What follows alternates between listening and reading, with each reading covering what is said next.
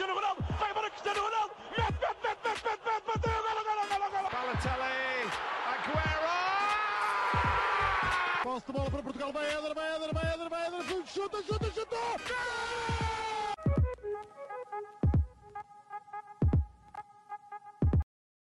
Olá a todos, sejam muito bem-vindos a mais um episódio do nosso podcast Os Parenca. A partir de agora vou falar em inglês, uh, so from now on I'm gonna speak in English uh, because I have a guest with us. Um, it's Nima from Sempre Inter. Uh, hi Nima, how are you? I'm good. I'm good. I, I love Portuguese. I don't speak it, but I think it's one of the coolest sounding languages in the world. I really love Italian too. I really love to to learn someday.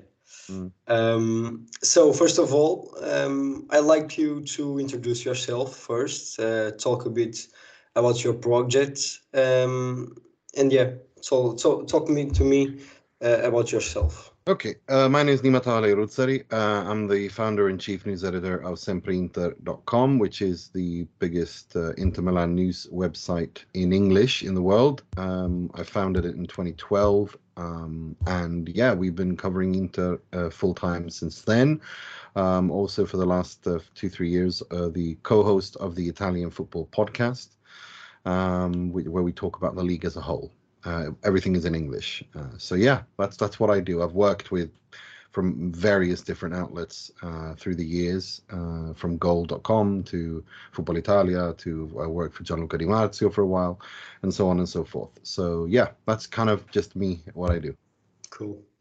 Um, so now Inter uh, is going to play against Porto um, next week uh, for Champions League. Um, we have a bit of history together. Uh, Not only like the two players behind me, uh, one of them now the main coach of Porto, uh, but many other players. Um, but to start, talk me about um, Inter in, on this season. So you are second uh, in Serie A. Uh, you are uh, currently um, in the in the cup. Uh, Italy Cup. Yeah, Coppa Italia, semi-final. Yeah, against Juve, against Juve, which I know that that's something that unites Inter and Porto as well. The Yeah. hatred for Juventus. yeah. and you already won a, a trophy the, yeah, the season. Supercoppa. the yeah, exactly. So talk me a bit about uh, what you are, what your feelings on this season uh, about Inter. It's Um, been a- and yeah, It's been a very difficult season for Inter. It's been uh, it's been Simone Inzaghi has had to pretty much put out fires uh, all season, and it kind of already started in the summer.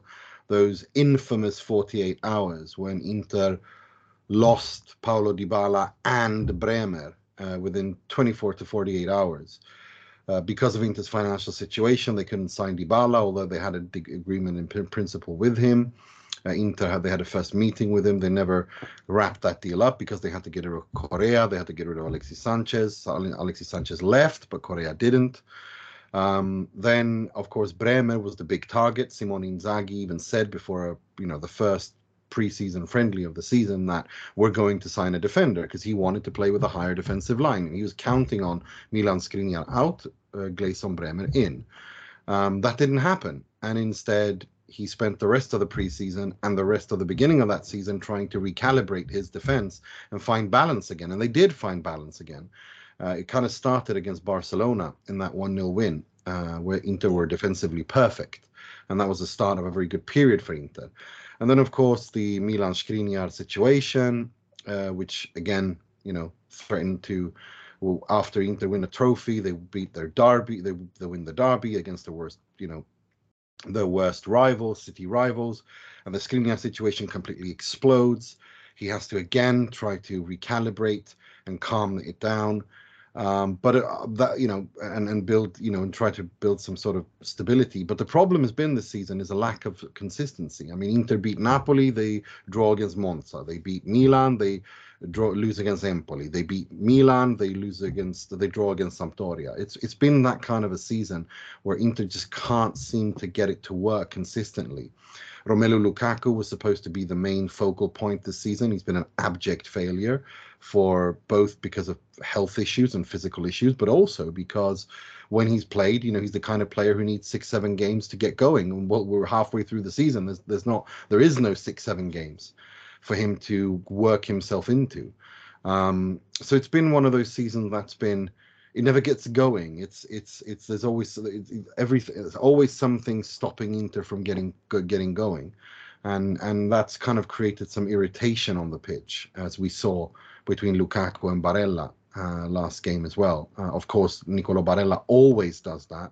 Uh, mm-hmm. th- flaps his arms and throws throws them around like a child, but you know, and they all, all had a meeting about it, and, and a meeting not just about that, but they had a group, they had a team meeting in a, bit, a few season, a few few months ago, and after that you didn't see that, and now it's kind of creeping back in. But everyone's saying that problem's been resolved, everyone's you know united, and they're working towards uh, a, a, common goal. So it's been a very difficult season for for Inter um, so far. I suspect you... it's been, I suspect it's been kind of what similar to a Porto as well. I mean, you guys. Yeah it's been yeah, a frustrating season for Porto yeah. as well. I mean, I, I do follow Porto because they are a team I, I really like in Portugal. It's uh, I, I wouldn't go so as so far as to say I support Porto in Portugal, but it is a team yeah and a club that I've been following since well, since I was a kid. I, I am from Gothenburg. I have two teams I support. One is Inter and one is IFK Gothenburg. And I remember playing against Porto in the Champions League in the 90s, and I really liked that Porto side. Mm-hmm. Um, and uh, and so yeah, and also of course being of Iranian heritage, Mehdi Taremi is is mm-hmm. is your focal point. And so I've I have been following Porto quite a bit uh, these past few years. Uh, again about uh, Romelu Lukaku. Um, did you expect, uh, especially without uh, Sanchez and Perisic this season, that he would step up, uh, jointly with uh, Lautaro and Barella? Well, La- Lula, as they were called, Lautaro and yeah. Lukaku, they were fantastic under Antonio Conte. Um, yeah, exactly. And everyone, and everyone was kind of expecting, okay, what what happened at Chelsea wasn't really his fault. It just felt like he didn't fit in there with Tuchel and the club and everything else. But then when he came to Inter and he had he was unlucky. He had he had one of the most serious injuries in his career. He said so himself. But I think it's um, I think it was again Inter Inter bet on the wrong horse in a in a financial situation where they can't afford to bet on wrong horses when they make high wages. Correa, Gosens, and Lukaku, the three biggest investment financially, uh, have all been failures. Uh, Gosens can't this doesn't break into the team. Joaquin Correa is is an abject failure. No one knows what, what they're going to do with him. Um, and Romelu Lukaku is luckily only on loan. Now, the annoying thing with that is that Paulo Dybala would have been someone Inter could have bought and owned. Yeah. And together with Lautaro, the movements and the intelligence that they could have had would have been a very interesting Inter. And also, if they had sold Milan Skriniar last season and bought Gleison Bremer, they would have had a, they would have been able to play a different he could have evolved and played with a higher defensive line they could have in, intensified their press with onana of course who's almost like a sweeper keeper very good at the good with his yeah. feet quick that would have been a different inter but so instead it's been the most season has been kind of recalibrating recalibrating so going into next summer, they have to get it right. The problem is they don't have any money to spend, and they probably have to end the transfer window again on a net net net profit which is a bizarre situation. And that goes back to the owners, Suning, who not only can't invest, but have also taken out a loan from Oaktree uh, using their ownership of Inter as collateral. Um, and that is just, it's, this is not a tenable situation. Yeah. Yeah, uh, I hear you about that. Um, that about the question and the ownership. Um, it's it's um, it's a subject that we talk about really uh, deep in our podcast, um, not only in Portugal but uh, in different many countries. Um, you were talking, you were you were saying that you uh, don't don't support, but at least you know. And, yeah, I follow. Um, I follow. Yeah, you follow Porto, and I love um, Sergio Conceição. I I absolutely love that man. Um, it's just. Um, it's it's not usual here in no. Portugal that that love for him. Well, that's the thing. No, I love that man. I absolutely love that man. He is every. He's the. He's charismatic. He's yeah. larger than life. He doesn't take shit from anything or anyone. He he defends his team, his players, his club it doesn't matter even if it's someone inside the club that isn't doing their job he is on them i mean i, I remember a story of him watching one of his sons play for the youth team and someone in the crowd was talking shit and Yeah, he jumps up yeah, and kicks yeah, his ass i mean yeah. yeah. i love and it was it was his son that now plays uh, in our team, but he he was playing for Benfica at the time. So Yeah. even even in No, the in that situation, he, yeah, Yeah, and also it's- and, and Serge Conceição as a as a as a character and a manager. I mean, he does his style. He is, I mean, he is he he embodies everything that Yeah. Inter is. He's he likes to play a gritty style. It's about intensity. It's about the team above everything else. Working as a unit, defensively solid. It doesn't matter if you don't play beautiful football. It's about winning, uh, Yeah. discipline, hard work, and also you know the character the character. I mean, after he wins the league at Benfica, that video of him with the cigar. I mean, I mean yeah. In in that aspect, I, I think Porto and Inter are very similar. Yeah, very they are. They are very. Um, it's us against the world mentality. Yeah, You know, yeah, the exactly. established, the Lisbon, Exactly. you know, the Lisbon establishment doesn't like you. We Yeah. have the, the the Italian football establishment doesn't like us. It's Yeah. it's very very similar. And of course, Mourinho is is is, is Yes, of an example of that. Of that, he's he's a god at Inter. You know. Yeah. Um. So yeah. Um, so as you were saying, uh, Porto and Inter have actually pretty similar uh, Mm. seasons so far. We are also second. We are also in the semifinals of our cup. We have also won uh, the Supercopa uh, here, Supertaça. Um, so yeah, and now we play against each other uh, Yeah. in the Champions League. What do you think about Porto players? Not only Mm. the coach. I already know that you Oh, like him a lot. I love him a lot. Um, But about I the hope he comes Porto. Inter one day. I know that you don't want to hear that, but I he was told he was told Yeah. in the summer or I, Yeah. don't- I think in the summer he was told yeah yeah, I uh, mean, if he were to leave uh, Porto at some point, yeah exactly if he were to leave i wouldn't be sad if he Yeah. were to he leave. would he would be he every he would be he's the look at Inter is a very difficult club. Inter like Porto, I don't know how Porto is as such, but I know that Inter is a club that is very it's a very difficult club to run. Yeah. You the fan bases it's there's a lot of infighting and arguing and it's a special environment. Inter need that character who like a Mourinho, like a Trapattoni, like a Conte, like a Helenio Herrera, like a Conceição who comes in kicks everyone's ass. I'm the boss. You all like builds us against the world, and then it Yeah. unites everyone. You know, and it's I think by his rules that he controls the team yeah, yeah, and and that he unites everyone to move in the same direction. Inter need that. The fans would, the fans would would would like him, uh, because Yeah. also because of the character. You know, he would he would come in there and he would give 110 percent passion and fire and desire. Um, you know, in there and and also look tactically he plays similar to Cholito or sorry Cholo at Atletico Mhm. Madrid. It is it's that kind of football and that that's part of Inter's DNA. That's how we play football. That's how this club's DNA is. It is gritty. It is hard work. It is risk minimization. It is um you know winning 1-0 and defending and suffering and all that Yeah. stuff right that's part of it and and also i think he's also i think Conceição is fantastic at developing players yeah Uh, that, that's for sure that is That's what he's done to Taremi is just he's turned him into a complete striker. yeah Um, he wasn't a complete striker when he came to Porto. Now he is the focal point. He drops deep and builds. He, he's a finisher. He's he's he he can link up. He can shoot. He's good in the air. Uh, yeah he no, can do everything he can do everything, and that is all. That is Conceição. That's that's Conceição's work. And Yeah. Himself speaks of how Conceição has developed him as well. And not just that, other players as well that we've seen, like Porto have sold. You know, he he gets players to take that next step. Um, and it's really, really, yeah, no, I- I think he would be perfect for Inter. But I mean, if we're going back to this game, I think yeah I- let me let me just uh, about that thing that you were were saying.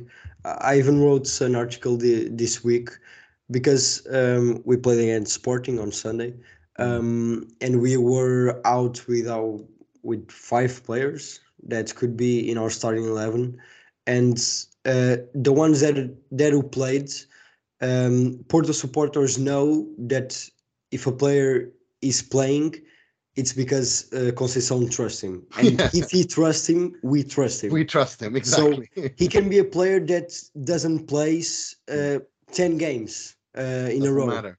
but Doesn't if matter. he, he comes i- if he comes in like uh, for example uh, Andre Franco um, he played in the quarterfinals uh, on the um, on the cup uh, and he, he he scored the winning goal and he didn't play it in 12 matches or, Yeah. or so so yeah because that trust that Conceição um, transmits it's really really strong to, to No, he, he, the players will die for him. They go to war for him. I mean, this is what Mourinho did. This is what Carlos Queiroz did in Iran.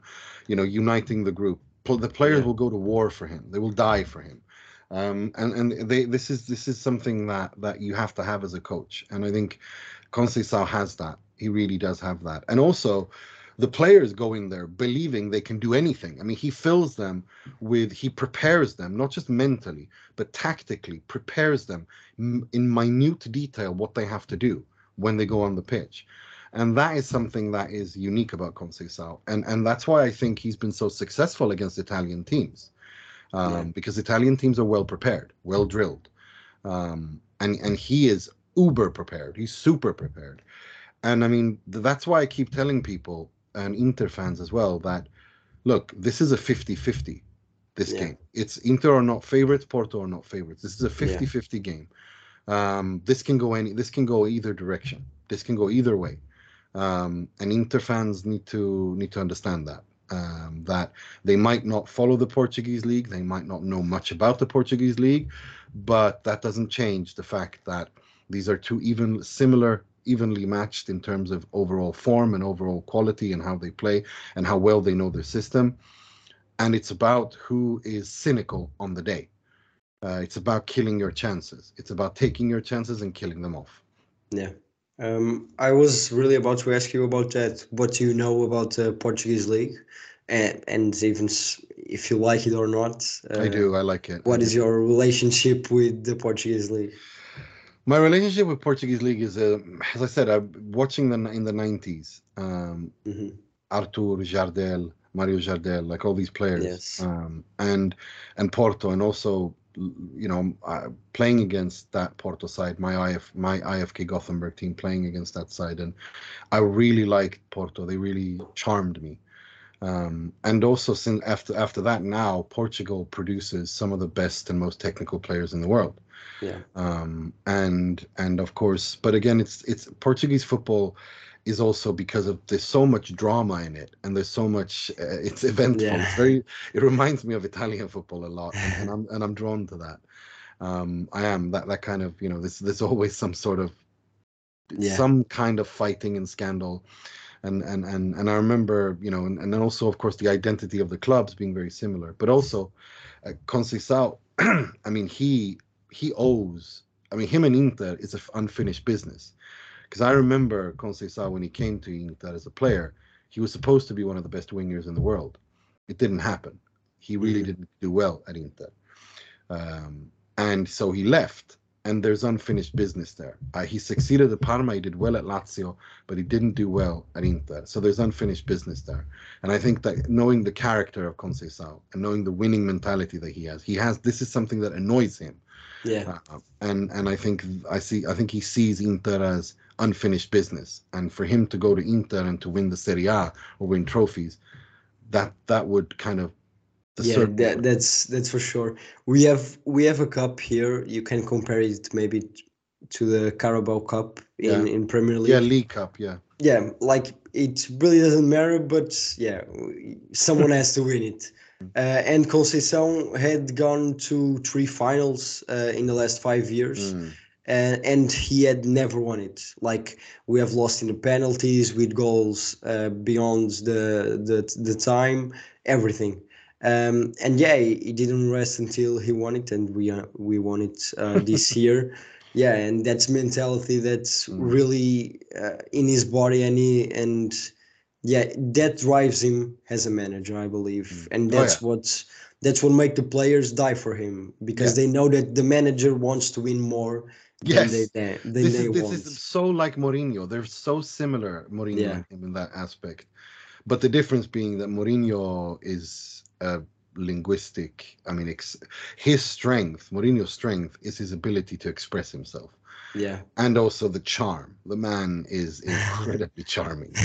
They're both charismatic and charming, Yeah. but Mourinho is Mourinho is, is is is box office. I mean, Mourinho can Yeah. alone. Mourinho in a room can mesmerize an entire like the the camera. He comes through, and Yeah. Conceição does it well, but he doesn't have the linguistic capabilities and, and It's more of a straight face. Yeah, yeah, It's yeah, more serious. Mourinho can walk in. I mean, when he the first press conference at Inter, when he's when he's learned Milanese dialect, you know, like io non sono pirla, like I'm not not an idiot, um, you know, stuff like that. And he, he and he does it on the spot. It's not well prepared. He's Yeah, yeah. uh, he's he's unbelievable for that. But but the character, otherwise, this kind of winning mentality that they want to win as much, if not as much, but they, if not more, then definitely as much as the player Yeah. and that it doesn't matter who you are if you're the star or if you're the bench player if you don't do if you don't put the team's interest ahead of yours Mhm. Conceição and Mourinho will kill you you know Yeah. It's they don't care. I mean just look Yeah, at what happened. I mean look at what what Mourinho did to Bal- Balotelli. Didn't care. Yeah. look at what Mourinho did now to Zan- what happened with Zaniolo to uh, uh and and also what's his name? Karsdorp you know they Yes, did they, yeah. they put the they put you know they didn't do they didn't put the team ahead of themselves and Mourinho just doesn't care. Cut him off. yeah completely. Out. Yeah. and and and Conceição is the same you know he doesn't he doesn't mess about. So no I, I do like the Portuguese league and, and I do like Porto. I, I always I mean I, I, it would be wrong to say I support Porto because I think to support it means it has special value. It means you have to follow every single game. You have to you have Yeah. to so yeah so I, I don't do that but I do I do want Porto to win in Portugal yes I do I, I- Excellent. That, that that's what we like. um, and and, about and I don't and I don't like Benfica at all I really don't. And I find- another another good point. No, I don't. I, they don't. They rub me the wrong way. Always have. um, and about our team, um, I I probably can expect that you know more international players, but Mm. Uh, what do you think that's our our talents? Uh, probably Pepe, it's the most known. Obviously Taremi, Taremi that you, that you already said. Um, what are the other players that uh, caught your eye? Oof. Um, I think the, the problem with uh, Porto, I think, is also the fact that Porto, you know, you've you guys, you've got lots of injuries as well. I think a lot of Yeah, people yeah. don't know that. Um, uh, you know, I, I We'll don't know. see if they are going to play against Inter or not. yeah, But, but yeah, like in thi- this week um, after uh, the game against Sporting, uh, Mateus Uribe and Galeno uh, were injured. So yeah, they they are they are in, in the in the list. But Wha- going to what's, see. what's the status of Evanilson? Yeah, Evanilson is not going to play uh, our our game against Rio Ave uh, on on the Saturday, I believe. Uh, but you know, uh, uh, Evanilson, uh, Otavio, uh, and yeah, those two are expected to play against against Inter, but are are not one hundred percent. Yeah, I mean that's the thing though. I mean, though you you are you do have some injury issues, um, Yeah. and I think that is that is something that is a problem for Porto. But again, the way that the way that Porto defend and the way that Porto attack, and I think the way that Taremi is the focal point of that is is is really impressive to see.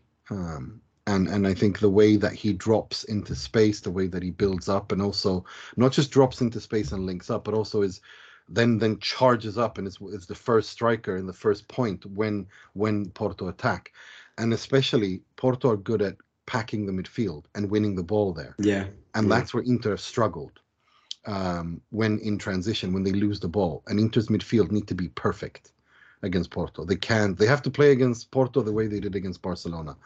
They have to be tight. They have to be concentrated. They cannot afford to not to to give to to to the passing can't be sloppy. The passing has to be sharp. The tempo has to be sharp. The positioning has to be great. Um, otherwise, Porto will punish Inter. Um, you know, and and they will come prepared. I mean, again, this is Conceição. He doesn't turn up to games unprepared. yeah. So- Our our midfield, uh, it's really hardworking. You know, Yes. um, like Otavio and Uribe, especially Uribe, now Uribe. now Eustak- Eustáquio, like they go to every ball. Uribe, it's a man that I never see someone with such a capacity to run 90 minutes Yeah. at the same level. And that's the thing, because Brozovic and Barella are like that as well. They never stop running. Yeah, Uh, so that's why it's going to be the midfield battle is going to be very interesting Yeah. to see. yeah, yeah. because absolutely. it's it's two very hard working midfields that cover a lot of space with the difference of course that that I think Porto are a little bit more physical uh, than Yeah. Inter's Inter's midfield are and, and and Barella needs to control his temper because remember against the Real Madrid he did a stupid punch. He got he got sent off. He Yeah. can't do that against Porto. He has to control himself. And and Con, and, and, and Porto and, and Conceição will do what you know they will they will provoke. Of course they Yeah. will it's part of the game. So they will the Inter have to pay attention if Inter have to be focused. Um, and at the same time Inter need you know Porto Porto will be I expect Porto to it's going to be interesting to see if Conceição will defend in low blocks and give the initiative to Inzaghi and if Inzaghi mm. wants to do that as well because yeah. then it becomes a very interesting Yeah. situation like That's happened a bit when we played against Atletico. So yeah. Exactly, exactly. No, no, it's, it's very interesting to see what happens. The tactical battle is going to be extremely interesting. But again, again, remember, Simone Inzaghi is a cup coach. He wins. He, you know, he's a young Italian coach. He's a young modern Italian coach, and he's won. You know, he's won more trophies than he's coached at the highest level. Uh, Yeah. With Coppa Italia and Supercoppa, so the league is the one that eludes him.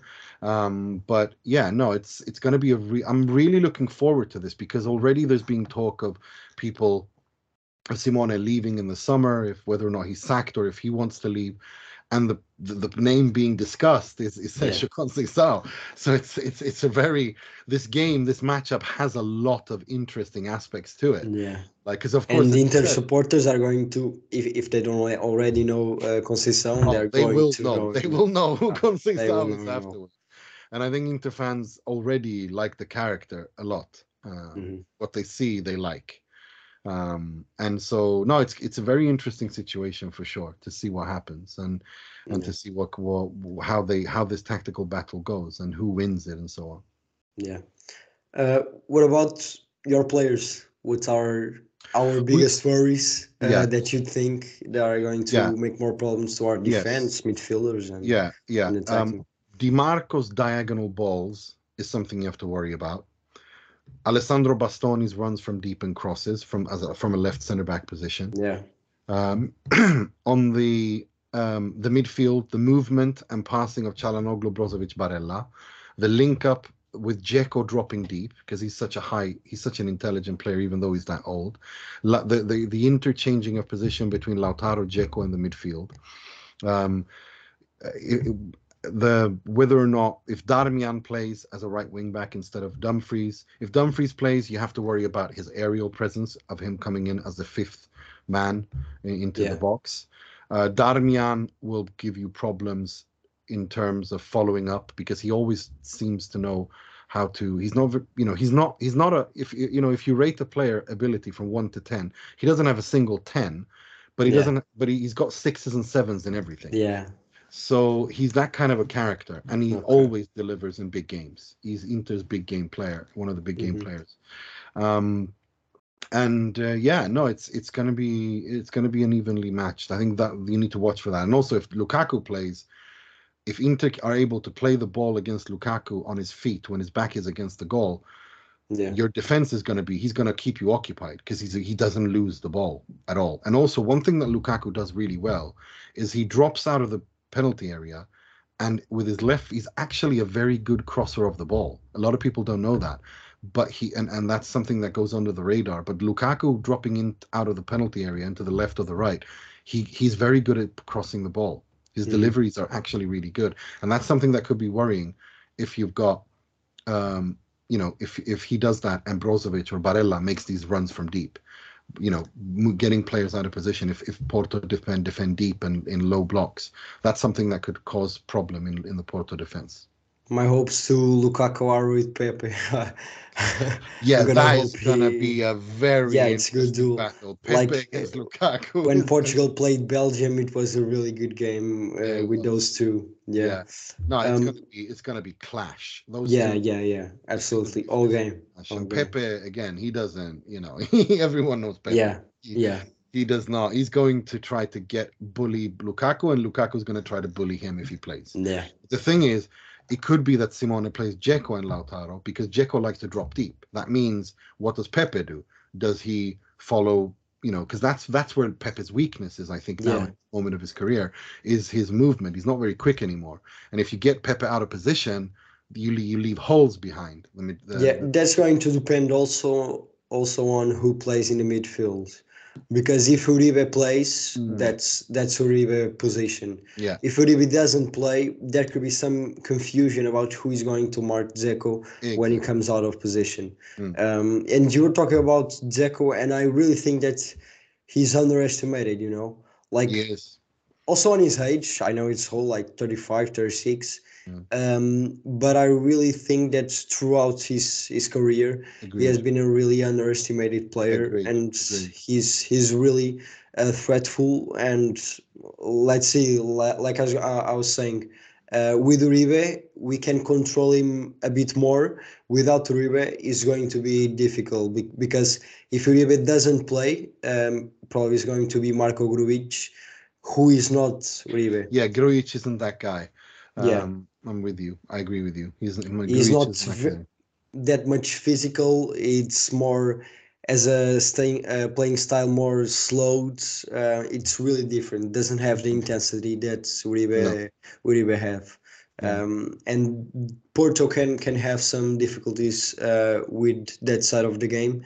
Um, and also um, about the, um, the system that Inter Inter plays. Um, it's going I mean, we have Sporting in Portugal, um, and we play them Sunday. Uh, but yeah, we sometimes struggle with that kind of system. Um, like you were saying, Dumfries uh, being the fifth man, Yeah. uh, that's some difficult because, like I can tell you, uh, on the left with Zaidu, he's not the best defender. Uh, not even with Wendell, that that's injured, not also the best defender at all. Um, so we have some downsides uh, on on that part of defense. Principle um, is that Zaidu can't uh, attack mostly all the times because if he does, that we are screwed. overall. yeah, that's. Uh, I'm really, I'm really looking forward to this. I'm really looking forward to this because also, look, the Dragao, that stadium is is Yeah. a classic stadium. Uh, San Siro is a classic stadium. It's Yeah. two, it's two sets of fan bases. It's two classic clubs. I'm really looking forward to this. I'm really looking forward to it. It's a bit annoying because, um, like I said, I've got friends in Portugal who are also, you know, who in media who are Porto Portistas and, and of course the Mourinho connection and all that. And it's Yeah. like, you know, it's like you don't want to play because if you win, your friend is unhappy, and if you lose, your friend is unhappy. You know what I mean? Like you don't want yeah, that. yeah, yeah, yeah. So um, no, it's it's going to be an interesting game, and I think it's going to be fan- two fantastic packed stadiums, two fantastic atmospheres, um, and uh, two coaches. I mean, again, it could again. I think Conceição will coach Inter at some point, uh, and then that is going to be interesting. And also, his his record against Italian teams is very good. Yeah, Um, absolutely. So, and I think he he prepares extra for those games because I think he's he's got his eye on the Serie A. Yeah. So yeah. So to end, what are your predictions? Oh my god, I know you were gonna ask that. um, I don't like doing predictions. Look, I um, I'm I'm glad I'm glad the away goal rule is a, is abolished because I think Yeah. that would hurt Inter. Um, because I think okay. I think it would have been a one-one nil-nil draw uh, in those games. I think I honestly think this is going to. pe- I think this is going to go to penalties. I think this is going to go all the way. I think I think nil-nil or one-one, one-nil, one-one, something like that on on on, on against um, at the San Siro, something similar at the Dragao, and then extra time and penalties. Yeah. Because I think I think these two teams will. They're very close. They're very tight. They're very close. I think they're going to cancel each other out. Um, and Porto again, they they are a good team. They are, and, and I use team, really good team. They are really organized. Uh, but I do think that I it's like Inter don't have that don't have any injuries, and Brozovic is coming back. Lukaku's coming to fitness. You guys struggle with a little bit with injuries. I, I don't know, but again, I I I hope that Inter can go through, but I just think it's going to be really difficult. I really do. Yeah. I think I really think it's 50-50. I really do. Yeah, I was thinking almost the same. I think the results, uh, one away and one at home, uh, will be very, very similar. Mm. Um, about the penalty, the penalties, I was hoping I, we wouldn't get to that point because Porto is not the best team at, at Yeah. penalties. I can tell you that. Now we have Diogo Costa, and he's a really good defender of penalties, like we we've seen uh, in the the group stage. But e- even though, uh, yeah, I, I would hope we, we could resolve it before that. But I, I agree with you 100%. It's going to be 50 50. That's not 1% more to No, no, each no. one of the teams.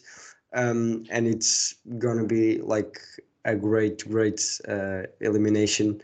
Uh, and yeah, it's we'll going to be an exciting game. It's going to be a very Yeah. nail. I think it's going to be for excitement and drama.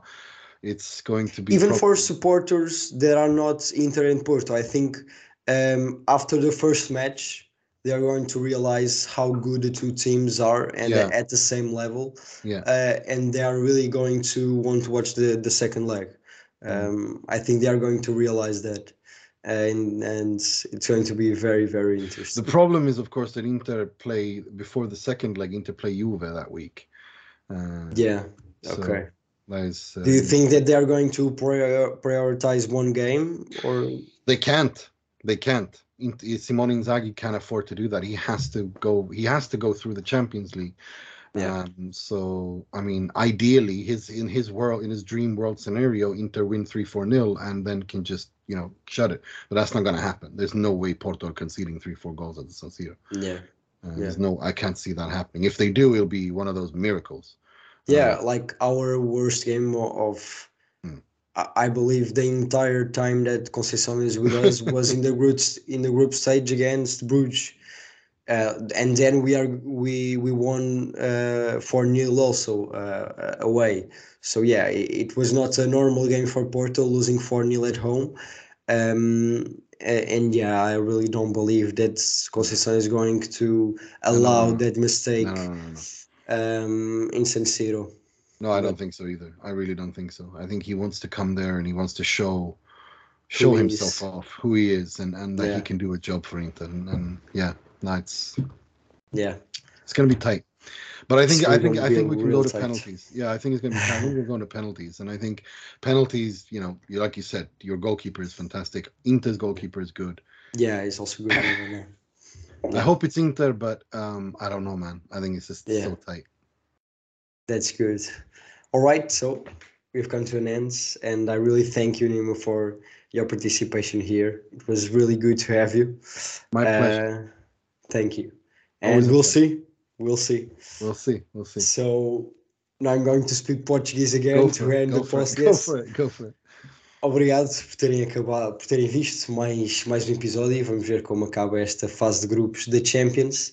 Um, e é isso, fiquem atentos porque vamos continuar um, esta, esta nossa tour uh, pela Europa com o Panenka.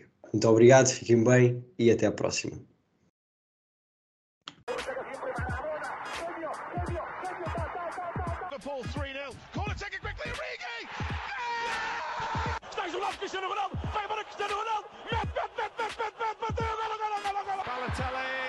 Aguero! Para Portugal, vai Eder, vai chuta, chuta, chuta!